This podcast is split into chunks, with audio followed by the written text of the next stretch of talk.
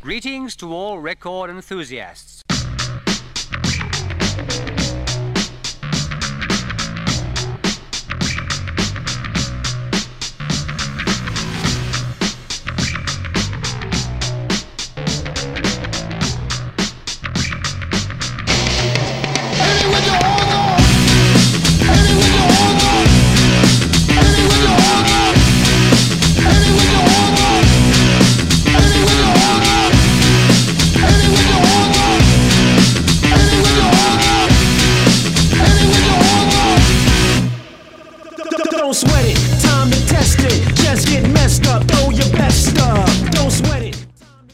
Halo, halo, willkommen al debate de mi Bundesliga. Bueno, mi nombre es Tomás Ince, arroba Tyler si me quieren seguir en Twitter. Si es la primera vez que escuchan este programa, les digo, no soy el conductor oficial, el, el, que está a cargo generalmente de este programa, nuestro moderador, al que le mandamos un saludo al querido José Araos, que hoy ha pegado el faltazo nosotros en otra oportunidad hemos pegado el nuestro, pero bueno, hoy le mandamos un saludo, está con actividades académicas, que son entendibles obviamente, porque bueno, me ha cedido este titánico trabajo de tener que hacerme cargo del programa, así que acá estamos, el debate de mi Bundesliga, una semana más, con los de siempre y con invitados. Así que vamos ya a empezar con el un habitué de la casa, Blas Díaz, arroba Blaje Díaz.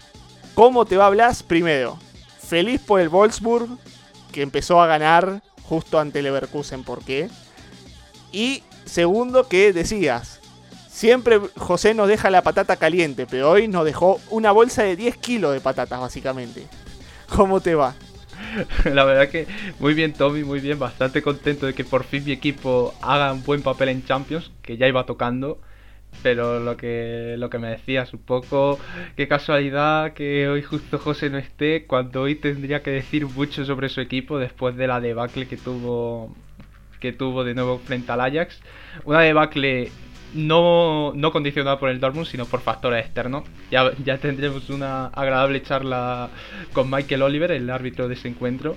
Pero lo que daría yo por tener hoy a José aquí soltando, soltando su dosis de rabia. Igual, ojo que va a estar. No está, pero va a estar. Eh, es un poco complicado, pero va a estar. No te preocupes que vamos a escuchar largo y tendido a, José. Que bueno, si, si piensan que, que, le ha pegado duro a Mikey del Oliver en Twitter es porque todavía no lo han escuchado. Entonces, Blas, ¿qué vamos a ver en el programa de hoy? Y bueno, vamos a hacer como siempre que tenemos jornada de Champions League, vamos a hacer un repaso de cómo les fueron a cuatro equipos alemanes. Eh, Bayern y Wolfsburg fueron la nota positiva de la jornada, sobre todo un Bayern que selló su clasificación a los octavos de final y un Wolfsburg que se mete eh, contra todo pronóstico ya casi después de lo que pasó en la primera vuelta de la fase de grupos, se mete en la pelea por los octavos. Y luego también vamos a ver un poco lo que pasó con Leipzig, que ya es prácticamente imposible que vaya a clasificar a octavos, pero que le plantó cara al, al Paris Saint Germain eh, y luego ese partido de Dortmund que nos va a dar mucho de qué hablar hoy. Así es, mucho de qué hablar y bueno, ya, ya con el aliciente de que lo escucharemos a José después del partido, bueno, vamos a tener tela para cortar largo y tendido. Pero bueno, dijiste Bayern Múnich, el debate generalmente lo hacemos de a tres, así que dijimos, bueno, Bayern Múnich. ¿En qué podemos pensar? En los amigos de Q-Bayer, que siempre están allí al pie del cañón. Y bueno, hoy vamos a contar con la inestimable y obviamente agradecemos por suerte la presencia de Adrián Cáceres Rodríguez. Lo pueden seguir en arroba adrián-c1992 en Twitter. ¿Cómo te va Adrián? Yo creo que bastante feliz por la clasificación ya del Bayern a octavo de final. Hola Tommy, eh, muchas gracias por la invitación primero que todo, el saludo para, para ti, para José, para, para Blas por supuesto. Y, y sí, contento con esa clasificación, eh, pendiente a lo que puede hacer el, el Bayern en lo que queda de temporada, eh, esa espinita todavía, la eliminación de Gladbach que a mí todavía me, me da muchas cosas que, que pensar, estoy seguro de que de que a los demás hinchas bávaros también. Y, y pues como te decía, a la expectativa, contento, eso sí, contento con las, con las dos goleadas pero hay que esperar el segundo tramo de la temporada cuando se viene la verdadera Champions y, la verdadera Bundesliga, en este caso ya lo, lo que queda disputando el Bayern. Así es, me parece que, se, se, ennubleció un poco la temporada del Bayern con esa derrota ante Gladbach. Pero bueno, estaremos analizando un poco, ya hemos analizado bastante al Bayern durante toda esta temporada del debate, pero ya con alguien que, lo sigue el día al día va a ser otra cosa y vamos a puntualizarnos en algunas cuestiones. Pero bueno, repito, mi nombre es Tomás Ince, pueden seguirme en arroba y estaré a cargo del, de este titánico programa que bueno, nos, ha dejado José a cargo, que bueno, intentaremos de llenar los zapatos como uno puede. Pero bueno, aquí comenzamos otra nueva edición del debate de mi Bundesliga.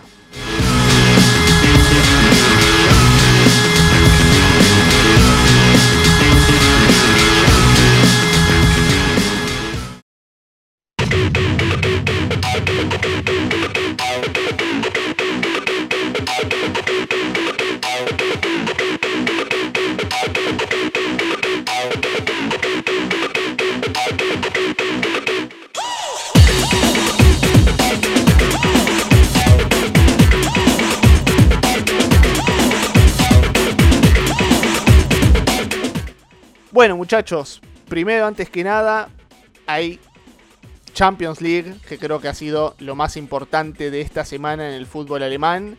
Cuatro equipos, los cuales ya tenemos acostumbrados a, ver en esta semana europea. Y comenzaremos un poco hablando de lo que fue la actuación del Borussia Dortmund y del Wolfsburg. Allí lo tengo a Blas, que bueno, me va tirar un poquito de las cositas de lo que hemos visto en ambos partidos. Pero bueno, lo prometido es deuda. Me parece que lo primero que tenemos que hacer es escuchar las palabras de nuestro querido compañero José Araos, que habló sobre el arbitraje del Borussia Dortmund y yo creo que fue bastante contundente. Vamos a escucharlo.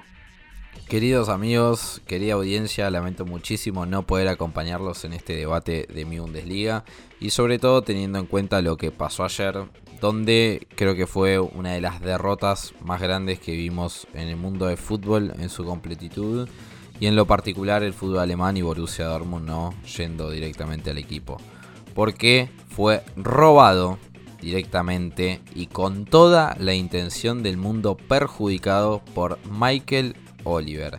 A mí no me entra en la cabeza de que esto fue un error, de que esto tiene algún tipo de interpretación, porque hasta los jugadores adentro del campo de juego, nadie, ninguno, ni siquiera del Ajax, han pedido una tarjeta roja. Por ende, Michael Oliver fue directamente a perjudicar. Michael Oliver directamente quería cobrar lo que cobró porque ni siquiera fue a revisar la jugada en el bar y tenía todas las herramientas para corregir si se había equivocado, pero él quiso seguir en esa intención. Lo que queda de resto ya es una anécdota. Hablar de que Akanji marcó mal a Haller, hablar de Paslak que es un mal defensor, hablar de que este corrió más o este corrió menos, es una anécdota. El partido se vio claramente, claramente desvirtuado y más sobre todo teniendo en cuenta de que en este fútbol jugar más de una hora con 10 jugadores es básicamente cortarse una de las dos piernas para poder correr. Así que realmente ayer perdimos todos, lo lamento muchísimo, muchísimo, muchísimo. Habrá que tomar cartas del asunto, no solamente la directiva, sino también los que estamos del otro lado, los aficionados, los periodistas, los especialistas. Todos tenemos que tomar cartas en el asunto porque lo que se vio ayer fue algo que no se puede repetir, ni para Borussia Dortmund, ni para el fútbol alemán, ni para cualquier club que juegue en cualquier tipo de competición. Sin más que eso, les mando un gran abrazo y les deseo un buen debate. Bueno. Le veo un poco picado, ¿eh? Le veo muy picado a José, ¿eh? Yo creo que de, de, los dos años que llevamos haciendo este podcast, me parece que es la primera vez que lo escuchó realmente enojado y no es para menos. Me parece que Michael Oliver hizo un trabajo bastante titánico para tratar de enojarlo a, a José y lo ha logrado. Pero bueno, primero hablaremos un poco de, lo que fue el Dortmund. A ver, Blas, ¿qué hemos visto sobre el equipo aurinegro? La verdad que ha dado un muy buen punto de partida porque lo que, lo que cambió por completo el curso del partido, un partido que al que al que se dio muy bien el Dortmund y llevaba bastante bien la iniciativa del encuentro contra el Ajax, eh, se lo tumbó esa expulsión de Hummels que yo sinceramente, y bueno, yo creo que todos los que estamos aquí podemos afirmar que la expulsión no tenía ningún tipo de sentido porque en ningún momento esa entrada era para una roja, ni mucho menos. Y de un partido que lo tenía bastante bien enfilado el Dortmund, pese a que no se había puesto aún por delante, eh, ya se le torció de lleno. Sí que es cierto que hubo otra decisión tanto cuestionable que derivó en un penalti que sirvió al Dortmund para adelantarse, lo anotó bien Royce. Pero al final, también lo ha dicho muy bien José, estar mmm, una hora de encuentro con un jugador menos sobre la cancha te pesa mucho y al final sobre la recta final el Ajax lo terminó remontando con goles de Tadic y de dos viejos conocidos de la Bundes como son Sebastián Aller y David Klassen. Pero también mucho, mucho problema también para un Dortmund al que eh, yo creo que en líneas generales jugó bastante bien. Me gustó mucho lo que hizo Kobel, pero luego también hubo desgracias puntuales como la lesión de Wolf que obligó a, a jugar con un Félix Pasla que si ya al inicio de temporada no convenció, eh, esta vez volvió a demostrar que no da para el nivel de, este Dortmund. Y una Kanji que, que sin Hummels al lado volvió a tener una actuación bastante irregular, sobre todo en ese tramo final donde, donde el Ajax lo terminó remontando. Sí, totalmente. Yo creo que... A ver, la importancia del partido, de lo que fue la expulsión, eh, no hay mucha vuelta más que darle, porque yo veía uno de los tweets de, de, de las tantos fan clubs que hay del Dortmund y decían, si te sacan el mejor defensor con una delantera rápida y, y vertical como es la del Ajax, es muy difícil tratar de llevarse un resultado cuando tenés más de 60 minutos con 10 jugadores es totalmente entendible y se duplica aún más cuando te das cuenta que la tarjeta roja no merecía ser tarjeta roja. Falta podemos un poco como especular, pero tarjeta roja creo que nadie. En cierta manera, más allá de cualquier chiste, es verdad lo que dice José. Lo de Michael Oliver fue bastante intencional porque después ni siquiera hubo el bar. El bar estuvo dibujado en Alemania. Y la y el penal que se le da a Royce me parece que es como decimos acá en Argentina, muñeque, muñequear, básicamente. Es, bueno, me equivoqué en esta, te pago con otra moneda.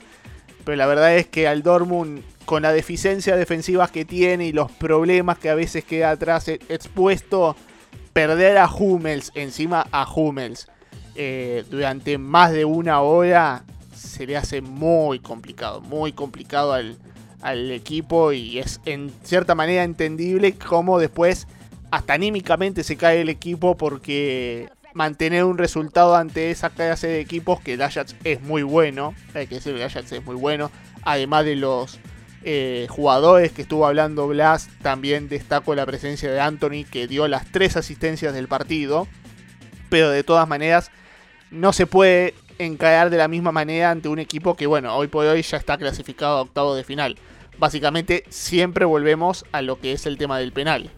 Bueno, Anthony, Anthony trae asistencia y marcó el golazo del partido porque fue el que provocó la roja de Royce, no, y de la roja de Hummels. Sobre todo. Partido redondo, ¿eh? Lo tuvo sí, todo, Anthony. Hizo todo lo que tenía que hacer, pero bueno.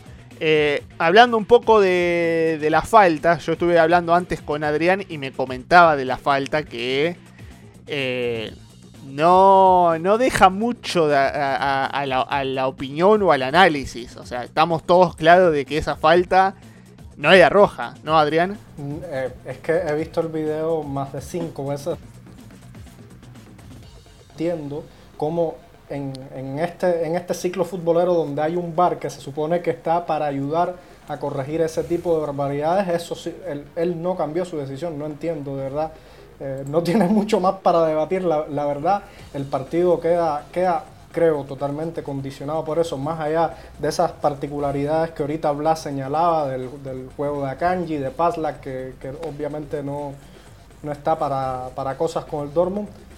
Eh, no es como en otras ocasiones, no sé si, si, recuerdan algún otro partido donde se ha perdido por, por jugar con, con, uno de menos y la gente normalmente dice, no, pero es que el Dortmund, en esta ocasión no puede recriminarle nada al Dortmund. La actitud eh, desde el primer minuto creo que fue buena, fue ir a buscar la clasificación, fue ir a dar un golpe de autoridad con lo que tiene este equipo. Eh, y, gustó más esta actitud que, la del partido pasado donde el Ajax lo terminó pasándole por arriba al Dortmund. Entonces viene esta, perdónenme la palabra, cagada arbitrar y te condiciona todo, todo el juego, porque eh, la verdad aguantaron bastante con, con un hombre de menos. Y lo que se viene ahora, que creo que no es nada difícil. El Sporting de Lisboa goleando al Besiktas y los dos rivales que quedan tampoco es que sean una perita dulce. No, para nada. Encima, agregando algo más, eh, yo creo que el Dortmund no ha tenido ayudas, entiéndase ayudas en el sentido de que no que lo beneficien, sino de que lo han perjudicado gran parte de estos cuatro partidos, porque me acuerdo de la primera jornada lo que ha sido la actuación de Mateo Laos si lo conoce Blas eh, allí en España, que no ha sido de la mejor ante el Besiktas en la primera jornada, una primera jornada que a pesar de todo el Dortmund se terminó llevando. Veremos qué es lo que sucederá en unas semanas con el Sporting. Yo creo que es el partido importante allí porque se decide gran parte de la clasificación. Recordemos que en cualquier competición europea lo que importa es los partidos entre sí, no los goles o la diferencia de goles a favor o en contra es los enfrentamientos y por ahora el Dortmund tiene a favor que le ganó 1 a 0 al Sporting. Seguimos con el viaje alemán. Blas, ¿qué hizo tu Wolfsburg ante el Salzburg? Bueno, yo, también quiero trazar un poco un paralelismo porque mm, en esta Champions como que ha habido dos grandes errores garrafales y precisamente han sido para los dos alemanes. Eh, uno fue precisamente esta semana contra el Dortmund y el segundo fue en la segunda jornada contra Wolfsburg. Eh, supongo que quien haya escuchado más ediciones del debate estaba, estaba cantadísimo, estaba cantadísimo que ibas a hablar de ese partido con el Sevilla. No sé por qué, pero me lo veía venir.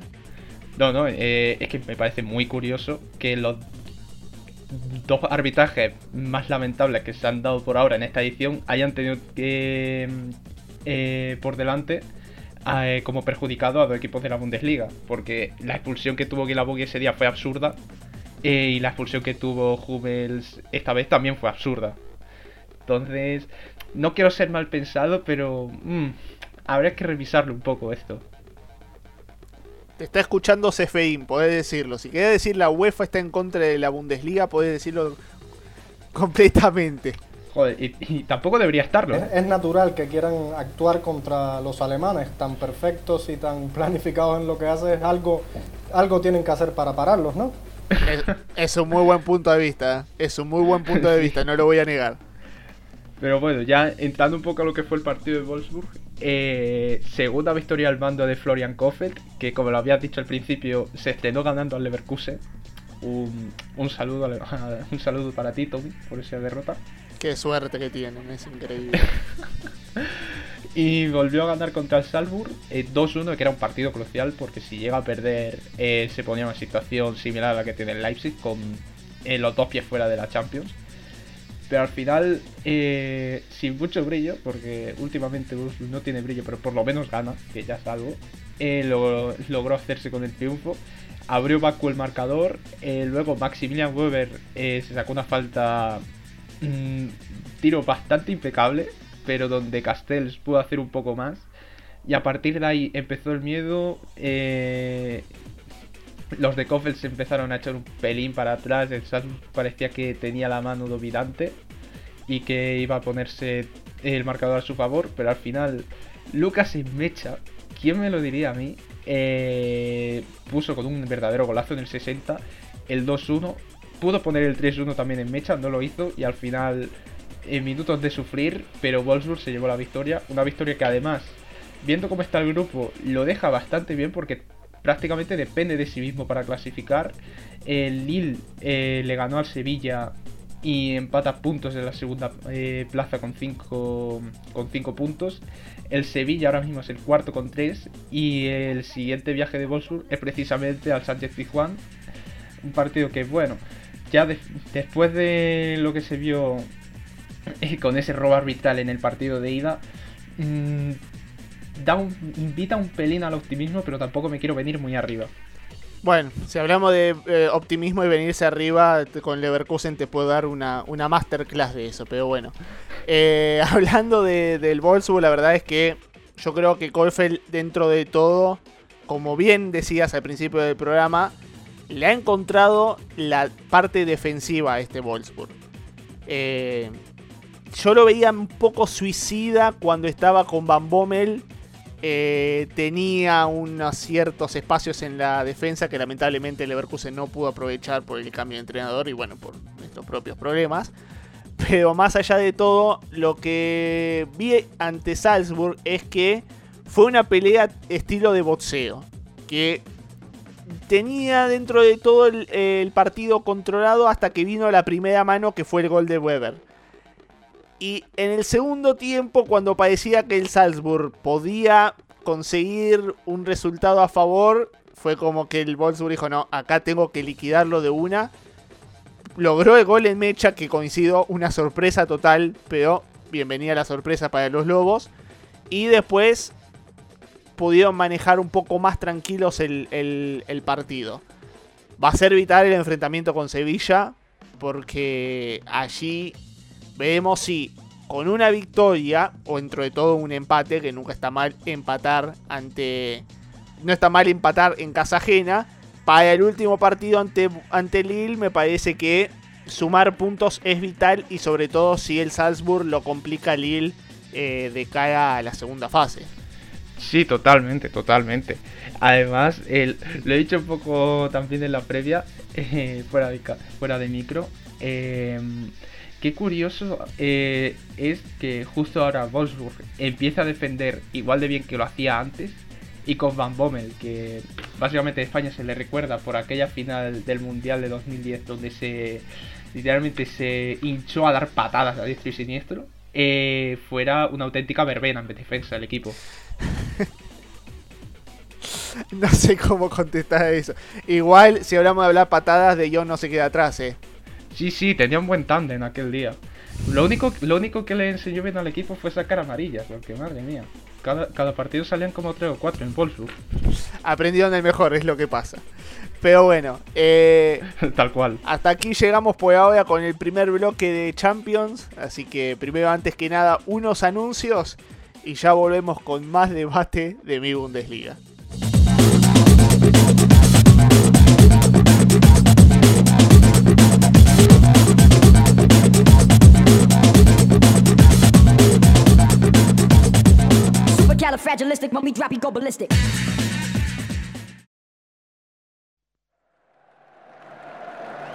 ¿No te quieres perder nada del fútbol alemán?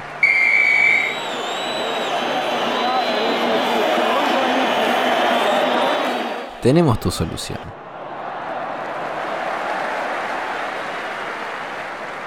En Twitter, Facebook y en Instagram nos encontrás como Mi Bundesliga.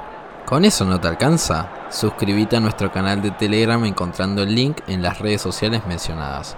Ahora sí, que Manuel Neuer envidiaría tu capacidad para anticipar no a la pelota, sino a la noticia.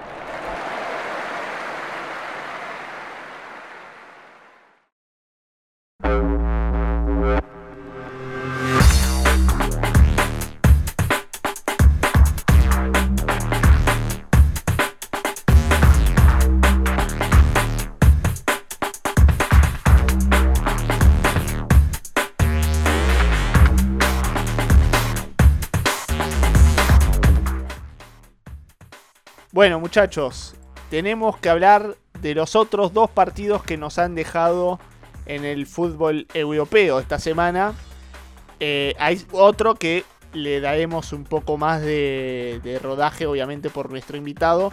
Pero tenemos que hablar primero del RB Leipzig y el PSG. Un partido que yo creo que el, el Leipzig tranquilamente podría haber puesto en un duro durísimo aprieto al país Saint Germain de Pochettino que empezó con 10 minutos para el olvido, porque fue infernal lo que fueron los primeros 10 minutos de ese PSG que con la presión, muy buena presión del equipo de Chelsea Marsh, casi saca un buen, un buen 2 a 0. Primero 1 a 0 de un Kunku que vuelve a ser no vital, recontra vital para este equipo. Y segundo, un penal fallado por Andrés Silva que tenía una oportunidad gloriosa. Yo yo no, entiendo por qué Forsberg no terminó rematando ese penal. Cuando generalmente Forsberg es quien está acostumbrado a, esas penas máximas. Pero bueno, fue Andrés Silva, falló con Donnarumma. Donnarumma que sigue salvando penales como en la Eurocopa. Y ya los sajones ya no respondían de la misma manera, no estaban del, del mismo tono del partido y el PSG es un equipo de individualidades. Eh, es conectarse un poco entre Mbappé, Wijnaldum. No estuvo Messi, pero estuvo Neymar, Di María. Es que entre ellos se dan un poco de conexiones y, lleguen los goles. Bueno, pase de Mbappé, gol de Wijnaldum. Centro de Marquinhos, cabeza de Wijnaldum. 2 a 1 de la nada, un partido que se le podría haber puesto muy en cara a los todos rojos. De hecho, Mbappé estuvo cerca de hasta meter otro gol, pero bueno. Eh, sin tener la presión constante que tenía en los primeros minutos, el Leipzig trató de conseguir algo más allí, pero se encontraba con, una, con un equipo bastante pasivo, el equipo francés que dentro de todo se mantenía calmo.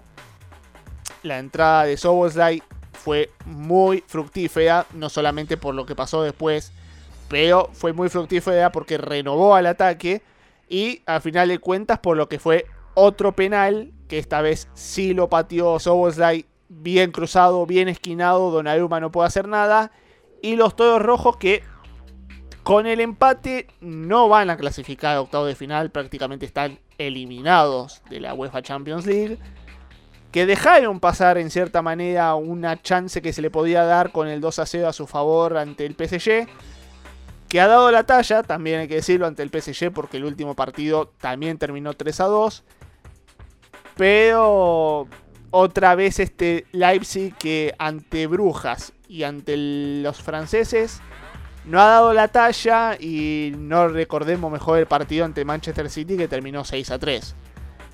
Muchachos, ¿qué vieron ustedes? ¿Qué fue lo que observaron? ¿Se le puede ganar a este Brujas en la próxima jornada tratando de pensar en la Europa League o el Leipzig está un poco complicado? ¿Cómo la ven? Bueno, con el permiso de, Blas voy a hablar un poquitico eh, porque eh, la verdad a mí el, partido me da un me deja un poco decepcionado. Yo sé que al Leipzig le tocó, como decimos acá en Cuba, jugar con la más fea porque salvo el Brujas le tocó un grupo que, ojito, y el Brujas también, también juega bien a, este deporte, que tampoco es una, una cenicienta.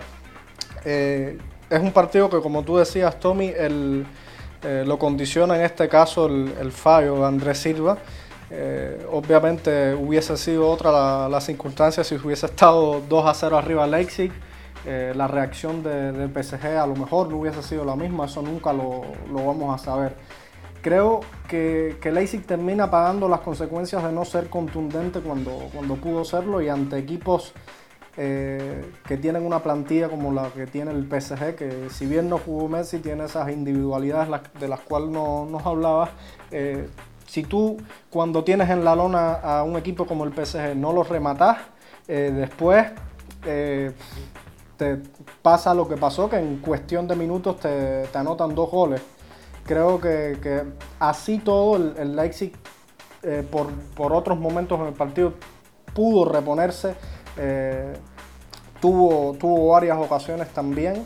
Eh, pero el PSG pudo, pudo manejar el, gol porque si bien el empate no, no o sea, el, empate este creo que no les compromete casi la, la clasificación a la fase de octavo, que es lo que más le interesa al, equipo parisino, que ya tendrá que vérsela también con, el Manchester City. Pero sí creo que el, que el Leipzig en, un grupo tan, tan reñido como este pudo haber hecho, en este partido en particular, pudo haber hecho un, poquito más. No las, terminó pagando cara ese, ese, penal, ese penal fallado de, Andrés Silva.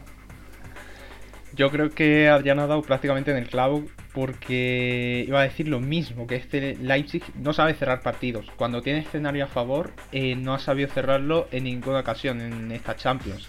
Porque contra el Brujas eh, empezó ganando y se lo remontaron antes del descanso. En el primer partido contra el PSG, llegada la hora del partido, eh, estaba ganando y se lo terminaron remontando. Y este partido también lo empezaron ganando y acabaron perdiendo. Bueno, acabaron perdiendo al poco rato porque al final empataron. Pero lo dicho, que se lo terminaron remontando también. Y me da un poco esa sensación de, de frío. Muchísimo frío me da este Leipzig. Y además Andrés Silva está haciendo lo que hacía en el Eintracht, pero al revés. Porque en el Eintracht tenía, un, si no me falla la memoria, tenía un registro perfecto de penaltis. Creo que no había fallado ningún penalti desde que desde las temporadas que estuvo en el Eintracht. Y aquí el penalti que más le podía beneficiar a este Leipzig y que le podía haber dado el salvavidas, eh, lo falló. Entonces, también esa apuesta a la delantera no le termina de salir, al igual que no le termina de salir eh, a Jesse Mars, eh, digamos que inculcarle el, gen competitivo que el Leipzig tenía, no completamente, pero que sí bastante bien arraigado con, con Nagelsmann. Entonces yo creo que aún así este empate le puede ser muy valioso, sobre todo si quieren optar a la Europa League. Que avisa navegante, la última vez que el Leipzig disputó la Europa League eh, la tiró en la fase de grupos, porque no quería disputarla prácticamente.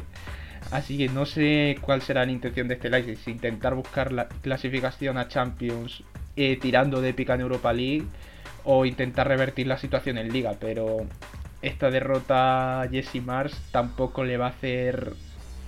Eh, bueno, esta derrota, esta eliminación no le va a hacer mucho, mucho favor, pese a que sabemos que era el grupo muy complicado.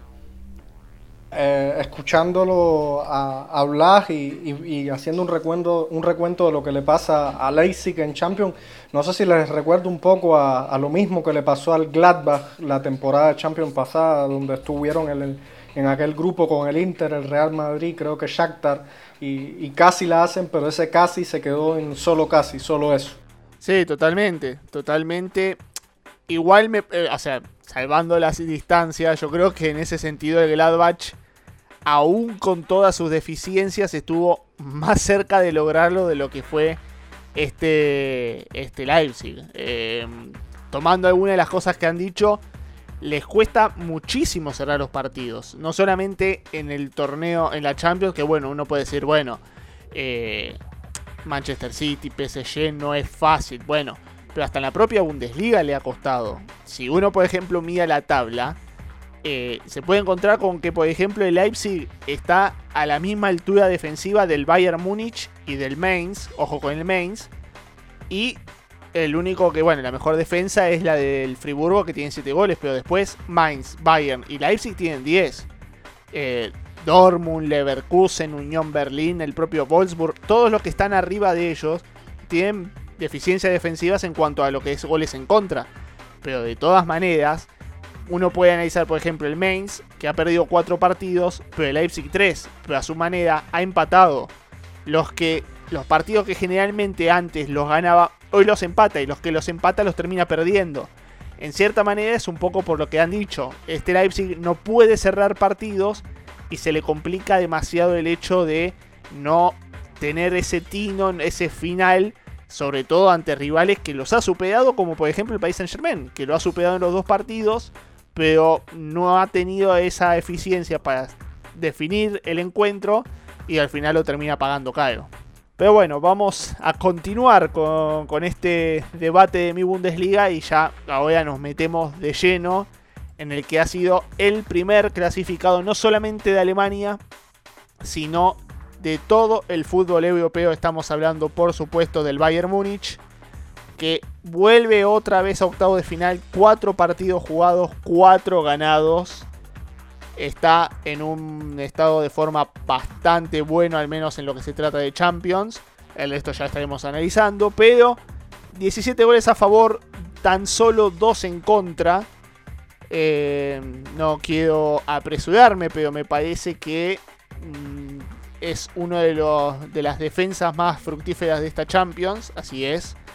Eh, superado por solamente el Chelsea, pero de todas maneras un equipo que es efectivo en ataque y bueno, en defensa ya estaremos hablando un poco de ello.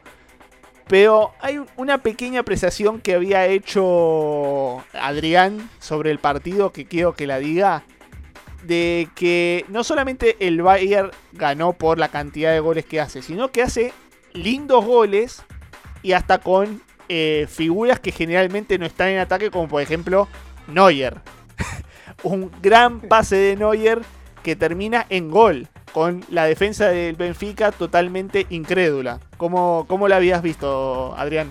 Sí, eh, Domi, ahorita te estaba comentando precisamente eso, que viendo un poco ya, repasando los goles en este encuentro, me estaba fijándome que más allá de la ejecución y la definición de los goles de Lewandowski y del de Sané, eh, la belleza de los goles también recae en la, y que es un síntoma muy bueno de, esos automatismos que, sabe generar Nilesman, por lo menos en ataque. Eh, las asistencias fueron espectaculares y esa de Neuer que comentas, creo que estaba viendo, creo que es la, no sé si la séptima asistencia o algo parecido, no sé si ahorita me pueden rectificar el dato, pero la verdad que, que brutal, esa, cómo Neuer tiene esa visión de, de ver dónde estaba el polaco y de primera eh, creo que la, jugada venía saliendo de un córner, un rechazo de la defensa de Benfica, recupera Bayer, pase de Nianzú o, o, Upamecano, si mal no recuerdo, hacia Neuer, y Neuer de primera ve al polaco, y bueno, ya la, vaselina de Lewandowski es algo que, no sorprende a nadie que defina de esa, de esa manera. Sí, la verdad que lo que ha estado haciendo mm, el Bayern en esta fase de grupo ha sido la verdad que impresionante porque ya quisieran muchos equipos, eh, City, véase PSG, que han tenido sus ciertos momentos de dudas, eh, tener la planadora que ha tenido este Bayern, porque quizá el, el partido de ida contra el Benfica fue el, quizá donde tuvo más dificultades, porque fue un partido muy abierto y el Benfica también tuvo muchas ocasiones, pero la solvencia y la manera de arrasar eh, como lo hizo con el Barcelona en la primera fecha, después contra el Dinamo y esta semana contra el Benfica ha sido la verdad que impresionante. Cuatro partidos, 17 goles. Eh, la verdad que creo que es el mejor, si no es el mejor, es de seguro uno de los mejores registros goleadores que ha tenido la Champions en su historia. Sí, totalmente. La verdad es que este Bayern, al menos en lo que se trata ofensivamente, está arrasando. Eh, tenemos que hablar de un Bayern que hasta eh, eh, en forma local ha marcado ni más ni menos que la gran cantidad de 98 goles. Este 2021, 98 goles. Aunque ustedes no lo crean, está a tan solo 3 goles del récord de un equipo alemán que es el Colonia, que marcó 101 en 1977 el Kicker, el, periódico Kicker ha hecho todo un relevamiento en el cual dice que si continúa este ritmo hayan 129 goles, lo cual no me parecería irreal, pero bueno, yo creo que este Bayern en cierta manera en cuanto se trata de ataque está para grandes cosas. Y qué decir si tiene a Lewandowski que bueno, eh, a pesar de todos los jugadores que pueda tener alrededor, el tipo va y hace no solamente ni uno ni dos, sino tres goles. Pero que de todas maneras el Bayern, a pesar de marcar 5 goles, me parece que en la parte defensiva no, le veo una cierta falta al Bayern todavía allí en cuanto se trata de lo, de lo defensivo, ¿no, Adrián? Sí, Tommy, y eh, eso es una de las cosas que, sin llegar a ser perfeccionista uno, porque eh, desde que realmente desde que este equipo, y no es que todas las temporadas no sean arrollador, pero desde que Flick llegó al Bayern y tuvo la temporada que, tuvo, eh, uno espera de, este Bayern eh, que siempre gane, que, no le anoten goles, pero eh, sabemos de los problemas defensivos y de esa doctrina de que como si hacemos 5, hacemos 6 goles, no importa todos vamos para arriba y que nos hagan dos no importa. Pero eh, eso sostenido en el tiempo y no en todos los partidos es, es aplicable. Esta temporada parecía que Nagelsmann daba en el clavo y se notaba la mejoría en defensa. Y del 5 a 0 para acá, sufrido contra los queridos Potros, la defensa como que ha vuelto a dejar esas mismas dudas. Se me ha parecido a lo mismo exactamente que pasaba con el Bayern, con aquel genial Bayern de, de Flick.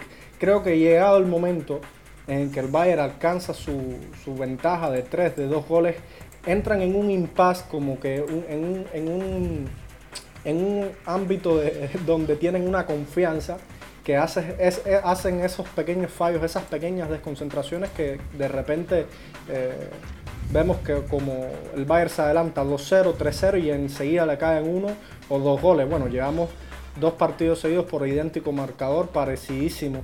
Eh, los 2-5, el, el 5-2 sobre, sobre el Unión Berlín el fin de semana y, ahora contra Benfica, que es verdad que, que si bien le pasó eh, una planadora por arriba, tampoco es que el Benfica eh, haya sido, se haya regalado, ni mucho menos. El Benfica, como lo vi yo, peleó con lo que pudo. Y le sumas a eso que Nilesman le dio oportunidades a joven como eh, Nianzú, que todavía evidentemente le falta muchísimo por progresar. Upamecano, que no va mostrando esa regularidad que a todos nos gustaría, que, te hace tres partidos bien, una mal, pero ese mal lo hace bastante mal en, ocasiones como lo veo yo. Creo que es el tema, Tommy, a trabajar de este equipo, encontrar todavía eh, la clave para defender mejor. No importa que te hagan un gol al minuto 90 ganando 4 a 0, eh, pero pero eh, tienes que, tienen que tener la capacidad de parar la reacción porque no importa el equipo que sea, cuando tú le haces gol a un rival, generalmente tienes que esperar una reacción y creo que ahí es donde, donde hay el, el, problema. El Bayern se confía demasiado y, y, el otro equipo aprovecha ese, ese momento y reaccionan y pues caen los goles. Sí, totalmente. Eh, lástima que ante Leverkusen no se, no se aflojaron. Ahí, ahí metido muy el pie en el acelerador y no se rindieron con 3 ni con 4. Ni con 3 ni con 4, fueron con 5, pero bueno. Eh, justo me has dado el pie, justo me has dado el pie porque vamos a empezar a hablar del Bayern, analizando un poco la, la temporada que ha sido hasta ahora. Antes, primero, unos pequeños anuncios y ya seguimos con este debate de mi Bundesliga.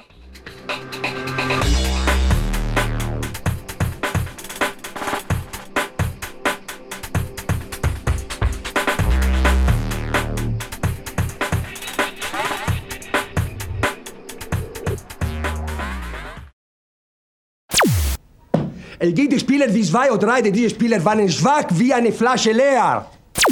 Ha gespielt Mehmet, oder gespielt Balder oder, oder gespielt Trapattoni. Was erlaubt Strunz? Diese Spieler beklagen mehr als Spiel. ¿Entendiste algo? ¿No? Entonces no nos estás escuchando. En mibundesliga.com no solo lees la mejor información del fútbol alemán en español, también podés oírnos. Encontrá todos nuestros capítulos en Spotify, iBots, Anchor, Apple Podcast y Google Podcast. No hagas como Trapatoni y entendé lo que pasa en la Bundesliga.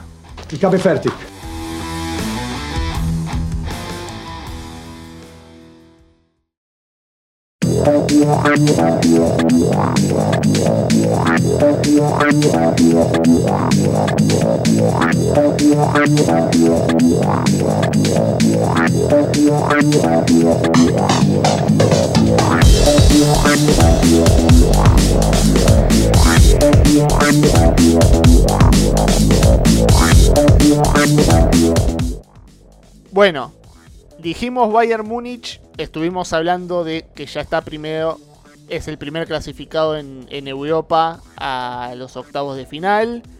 Tenemos que hablar de que es punteo de la Bundesliga, a un punto del Borussia Dortmund, a tres de, del Freiburg y eliminados de Copa Alemana.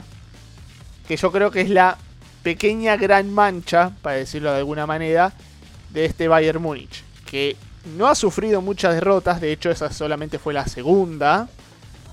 Pero fue un duro golpe. Fue un duro golpe. Y vos, Adrián, me estuviste hablando un poco sobre las deficiencias defensivas, que yo creo que dentro de todo fueron graves, pero creo que en ese partido ante Gladbach se acentuaron muchísimo y eh, hubo, ese, hubo ese malestar de que justo encontraron a un equipo que supo aprovecharlas. Eh, ¿Vos pensás que puede haber una, una situación en la cual Nagelsmann tenga que puntualizar, arreglar eso? No como dijiste antes, para buscar la perfección máxima del equipo y todo, pero sino para en partidos como por ejemplo de Champions League ante rivales más duros, no pagar una posible eliminación justamente por, por, esas facilidades que se pueden dar. Exactamente, ya, ya, lo estabas mencionando Tommy, el problema es ese, que te pasa esto ahora, eh, mira, contra Frankfurt, esa derrota en casa, yo, yo estuve súper molesto porque eh, lo de Upamecano fue horrible. Dos acciones puntuales que recuerdo a día de hoy como si el partido hubiese sido ayer, donde le gana le gana la pelota, le gana la posesión. Ahora no recuerdo si fue al mismo Kostic, le gana la pelota, tenía opciones claras de despejar por la banda, de, de pasársela a Neuer, de hacerse un helado, de tomarse una cerveza, de hacer algo. Y yo no sé inexplicablemente qué pasó por la cabeza de Upamecano, que él simplemente dijo, yo voy a seguir trotando con el balón como si no tuviera ningún atacante rival pegado a mí. Y eso te puede pasar una vez pero dos veces en el mismo partido costó, creo, no me acuerdo si costó uno de los dos goles. Después viene ya un partido para el olvido de Upamecano, lo que si bien es verdad que en ese partido contra Gladbach no hubo comparecencia de nadie. Ese partido, el mismo Müller lo dijo, que lo dijo, perdón, que salvo Neuer, los demás no jugaron y todavía a día de hoy yo no salvo el partidazo que hizo el Gladbach que se quedó, me imagino que ellos deben estar tan sorprendidos como nosotros de, haberle metido 5 al Bayern. No se explica cómo perdieron de la manera tan, o sea, con los brazos abajo totalmente. Y es lo que tú decías, te pasan estas cosas ahora, en esta mitad de la temporada, pero después llega la Champions dura de verdad, como decimos aquí en Cuba, se viene a jugar a la verdad. En octavos te puedes cruzar con quien sea equipo que esté en octavo tiene mérito porque pasó una fase de grupo, no, no importa el nombre, no importa si es un nuevo rico, no importa si, si en su liga está mal, pero estos errores te pueden costar una eliminación europea y ya hay que recordar que se elimina esa ley del marcador global de goles de visitante, de goles de local. Ahora es quien gane el partido, quien haga más goles. Bueno, eso siempre sí, sí, pero esa regla de, de, gol de visitante y, creo que, se elimina, ¿no? O sea que tiene mucho más peso ahora defender bien, no es lo mismo que te toque un Real Madrid, un equipo de jerarquía y, nada. Yo un poco yendo por esa línea, aunque no tanto el futuro inmediato, eh, yo concuerdo bastante contigo con, esta opinión de Upamecano, que sí hace partidos muy buenos, suele hacer partidos muy buenos, pero el día que tiene el pie cambiado o lo que sea, se nota muchísimo que es él el que lastra toda la defensa. Y en cierto modo me sorprende mm, que no se repita tantas veces eh, la, dupla entre Lucas y Sule. Porque yo creo que, teniendo en cuenta las opciones que tiene ahora el Bayern, eh, sería ahora mismo la más sólida. Pero te quería preguntar también por Sule, porque vista también la situación, que no, parece que vaya a renovar. Eh, lo hablábamos hace poco en nuestra web, en bundesliga.com, que le ha hecho un guiñito al Newcastle Schule, tiene ganas de irse. Y a mí me gustaría preguntarte si, vista la situación actual, el Bayern puede permitirse dejar ir a Schule. Yo creo que sería un error fatal que cuando, o sea, injustamente, eh, casualmente pasa con Zule y con Kingsley Coman, que en el momento en el que mejor están, estén pensando en, irse del equipo, eso me parece una, barbaridad. Eh, yo no sé si fue con, Tommy, creo que antes de grabar le decía que una cosa es lo que vemos los aficionados. Eh, casualmente ayer lo estábamos debatiendo en el podcast nuestro, en, Cuba el Podcast, esta situación de Zule que realmente, por lo menos el aficionado no puede entender cómo tú jugando en el Bayern de Múnich vas a querer irte hacia, hacia, hacia el Newcastle, con todo respeto del Newcastle, es un histórico de Inglaterra, no tengo nada en contra de ellos, pero pero yo creo que sería un paso atrás desde el punto de vista del futbolista, obviamente pasar de Hoffenheim a, a Bayer y después Newcastle por mucho dinero que tenga el Fondo de Inversiones Públicas Saudí, por mucho dinero que le van a inyectar, eh, me parece una, una, barbaridad y una locura de Zule. Y eh, una, un error de la, de la directiva del Bayern si no hace todo lo que está en sus manos para eh, tratar de, de, retener al que posiblemente sea uno de los mejores defensores alemanes que, y, joven, porque en Alemania, honestamente, eh, no veo más allá de Rudiger, que ya va teniendo sus, anchos, sus años, perdón, que es Maurito, después de Rudiger, Zule, Hummel, que tampoco es un, un adolescente, no veo más nadie así porque las otras promesas, los Notch, eh, Stark, ni, el Niklas Stark ni siquiera está por ni siquiera se oye de él, si, si no me, me, equivoco, si no me corrigen con toda libertad. Entonces creo que sería una barbaridad enorme no, no, no renovar a, a Zule. Parece, parece que, que, se va a ir gratis, no sé si a, si a Newcastle. Estoy seguro de que Bayern va a poder sustituirlo a alguien, van a encontrar, porque me imagino que dinero tengan, pero a mí en lo particular no me agrada para nada la idea de que se vayan y además que siga apareciendo ese, e, e, ese síntoma, ese síntoma, no, ese defecto del Bayern de que se les van salvoteado Alcántara, todo el mundo se les va, se les va gratis, no, no logran vender casi ni sacar eh, provecho de esas, de esas transferencias. Bueno, Stark, Stark no, no, se le oye hablar de él últimamente, pero bueno, tampoco se le oye hablar nada del Hertha. Entonces, se ha contagiado un poco del equipo. Igualmente, a veces mejor ni escuchar. A veces, eh, el, que, la no noticia a veces es una buena noticia. Y más si se últimamente tiene que ver con, con, con el Hertha, que bueno, desde que llegó eh, la inversión, bueno, se nos ha caído a pedazos. Al tiro, ¿eh? Sí, no, la verdad. E, eso, es lo que, eso creo es lo que tendrían que ver los de Newcastle cuando festejaron la llegada de los saudíes. Si, si llega a terminar como el pobre Hertha, me parece que no, no tiene nada para festejar. Pero bueno, hablamos de un jugador que lo buscan en Inglaterra. Yo te voy a preguntar por un jugador que vino de Inglaterra. Y cómo cambió totalmente. Porque me parece que vas a coincidir conmigo de que la incidencia de Sané desde que llegó Nagelsmann es otra, totalmente otra, es un nuevo jugador. Eh, Nagelsmann hizo algo con Sané, porque hay, veces que, vos ves los partidos bajo Flick y bajo Nagelsmann y es otro Sané, absolutamente. ¿Vos qué pensás, Adrián? No, imagínate, eh, llega, llega el muchacho, eh, una transferencia del Manchester City, todos acá, en, por lo menos en Cuba, eh, la afición acá estaba súper recontra que ilusionada. Tiene esa, esa primera temporada que, creo que fue para el olvido y, ver lo que está haciendo ahora con Nagelsmann, que yo no sé qué demonios le hizo. De verdad que me parece increíble. Eh, no sé si ustedes lo han comentado, eso de que se cambió de banda, que se jugaba por derecha y ahora lo ponen por izquierda.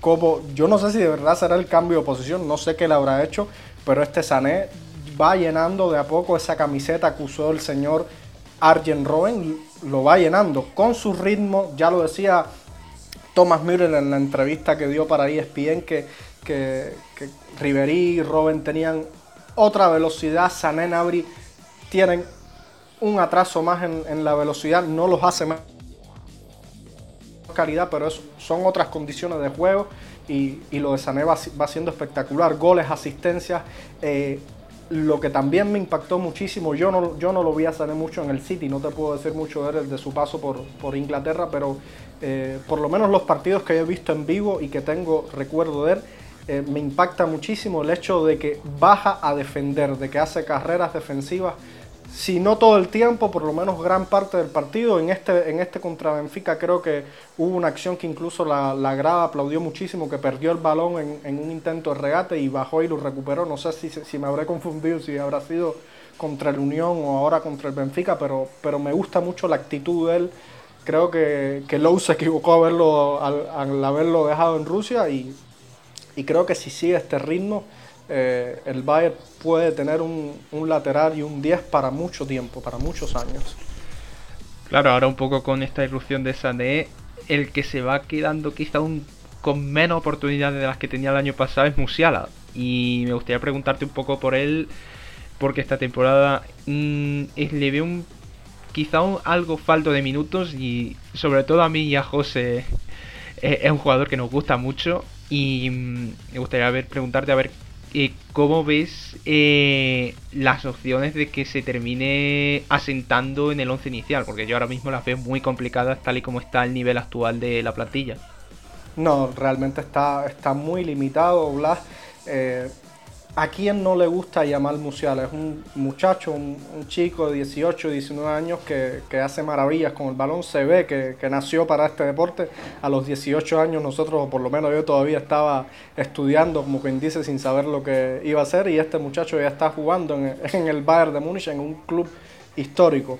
Es cierto que, que ahora por el regreso espectacular de Kingsley Coman y a Müller, que casi no se le debe sentar, como vas a sentar al señor Thomas Müller, está teniendo menos protagonismo, menos minutos, pero les favorece mucho el hecho de, la edad, de tener 18 años.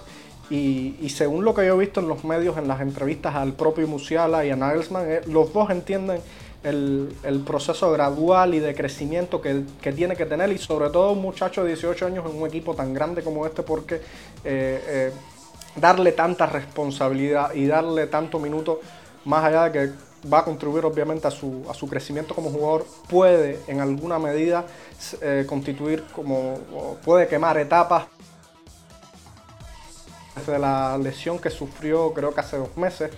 Eh, no, obviamente no ha, no ha, sido el mismo, también ahorita lo decía lo de, lo de Coman, pero eh, por ejemplo, él puede jugar lo mismo, que es una de las virtudes que últimamente les veo a muchísimos jugadores del Bayern. No sé si el Bayern se lo propuso decir, vamos a tener un jugador que pueda doblar posiciones. Musiala puede jugar lo mismo de extremo como de media punta.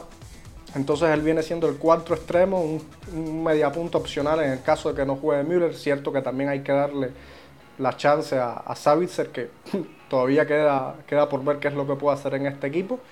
Eh, y, yo creo que cuando Thomas Müller cuelgue los botines, Musiala puede incluso ocupar, o sea, yo hablando, o sea, me fui por lo menos dos años de, en adelante. Creo que Musiala puede ser el sustituto natural de Müller, por lo menos en esa parte del campo.